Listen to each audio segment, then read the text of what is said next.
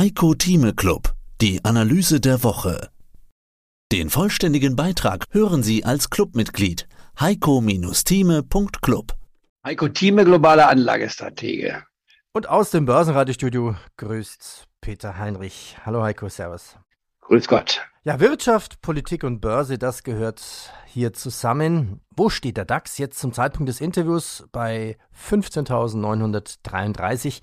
Starten wir mit der Börsenlage. Sell in May können wir jetzt noch gar nicht so richtig feststehen. Der DAX klebt unter der 16.000er Punkte.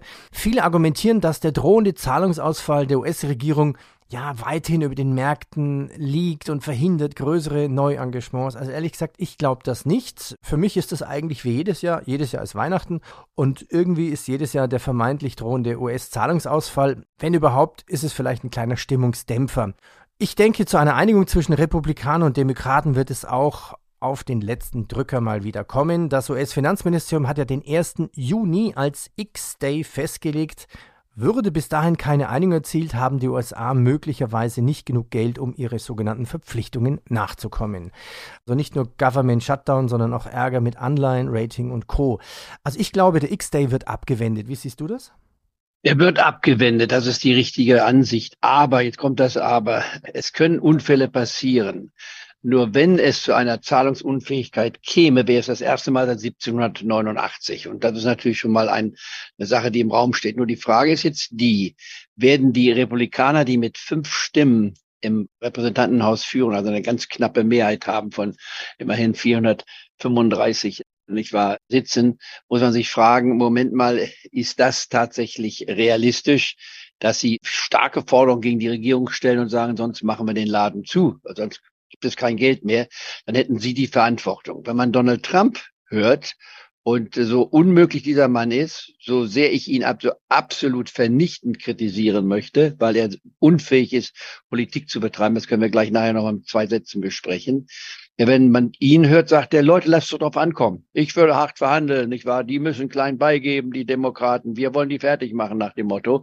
Dann ist das eine Brutalität, die von 40 Prozent der amerikanischen Bevölkerung getragen wird, in Anführungsstrichen, ohne Wissen, was sie damit kreieren. Wenn es zu einer Kredit Bonitätsfrage kommt gegenüber Amerika, dann bricht der Markt 10 bis 20 Prozent mindestens ein. Das allein aus psychologischen Gründen. Das ist die Drohung, die wir haben. Ich glaube nach wie vor nicht, dass es passiert. Willst du nur in den Raum stellen? Das heißt, die Furcht davor könnte noch bis Ende Mai den Markt etwas drücken. Das heißt, der Dow Jones Index könnte also die 33.000 Marke unterschreiten ohne Schwierigkeiten. Werden wir auf die 32.000 Marke kommen, das wären ja nur drei Prozent, die es im Abschlag geben würde. Also das könnte man durchaus mit erleben, wenn man so will. Und wenn man sich das dann anschaut, kann man sagen, okay, ist das etwas, was wir hier hineinnehmen müssen in die Kalkulation. Und ich tue das schon in meine Kalkulation, indem ich ja auch Leerposition sowohl auf den Standard Poor's 500 Index empfehle als Sicherungs Police und auch beim DAX.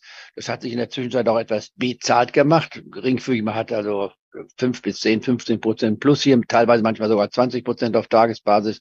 Aber das wäre die Versicherungspolice mit ein bis zwei oder maximal drei Prozent des Portfolios übrigens. Das können wir nachher noch mal im Detail diskutieren um es als Gegengewicht zu sehen. Das ist quasi, wenn man in Urlaub fährt und einen Sonnen und einen, sich einen wunderbaren 14-tägigen Sommerurlaub mit Sonnenschein verspricht und wenn dann sagt, okay, ich lege noch mal hier 300 Euro drauf als Versicherung, dass wenn es regnet, kriege ich mein Geld wieder, dann ist das verlorene 300 Euro, wenn es anschließend schönes Wetter war, aber das war, das Risiko ist wert. Das sollte man in diesem Fall also genauso betrachten.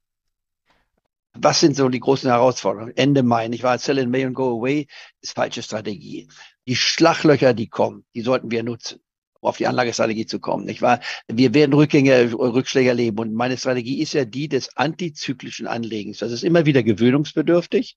Ich weiß es, weil ich das kaufe, was keiner will. Ich kaufe das, was am meisten gefallen ist. Aber nicht nur, weil es gefallen ist. Da steht es nicht auf meiner Liste. Nur wenn das Produkt, was das Unternehmen hat oder was es potenziell haben könnte, wenn dieses sich als richtig erweist über einen gewissen Zeitraum, dann sind das die künftigen Gewinner. Das heißt, ich suche immer wieder etwas, was out of favor ist, was nicht favorisiert wird und in der Nähe eines Tiefstandes ist. Und der Tiefstand, der früher mal mit minus 20 Prozent definiert wurde, ist ja jetzt in der Definition ein Minus von 50 Prozent ist das Minimum in den meisten Fällen, bevor ein solcher Wert bei mir auf meiner Empfehlungsliste steht. In manchen Fällen sind es 80 Prozent. Das ist also total eingebrochen. In manchen Fällen 90 Prozent.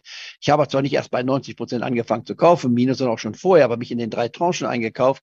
Und da, wenn es besonders, das werden wir nachher mal als Beispielsfall auch zeigen, es noch weiter zurückgeht, wenn ich schon eine volle Position habe, kann ich ja nochmal nachkaufen mit einer vierten Tranche. Auch das sollten wir nochmal diskutieren, um die Logik meiner Anlagestrategie zu definieren. Und jeder, der sich dabei unwohl fühlt, der muss ja nicht auf diese Strategie zurückgreifen, kann aber die Informationen nach wie vor als Clubmitglied verwenden und kann sich dann seine eigene Strategie entwickeln. Aber ich bin und bleibe Antizykler. Und das Antizyklische hat aus meinem, wie Warren Buffett, wir sind nur unterschiedlich in der Asset Allocation, die wir haben, aber äh, um Warren Buffett zu nennen, nicht wahr? Äh, das ist die Strategie, das zu tun, was keiner will. Oder John Templeton, bei dem ich auch mal als Gast eingeladen war, eben auch dann kaufte, wenn keiner wollte. Immer da zu sein, sagen, ja, das ist doch was Wertbeständiges. Und da gibt es eine Menge, Menge Dinge, die man hier in dem Markt entdecken kann und die auch heute noch nach wie vor sehr, sehr attraktiv sind. Also, dann kommen wir zu Clubfragen.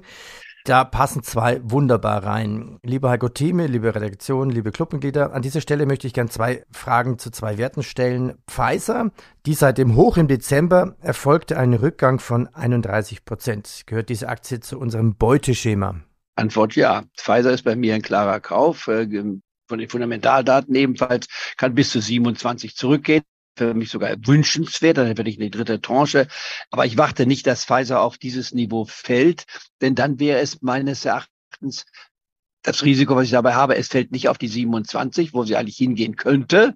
Ich will nicht sagen sollte, aber könnte, um dann hinterher festzustellen, ja schade. Mehr dazu gibt's im Heiko Thieme Club. Heiko-Thieme.club. Heiko Thieme spricht Klartext. Der Heiko Thieme Club.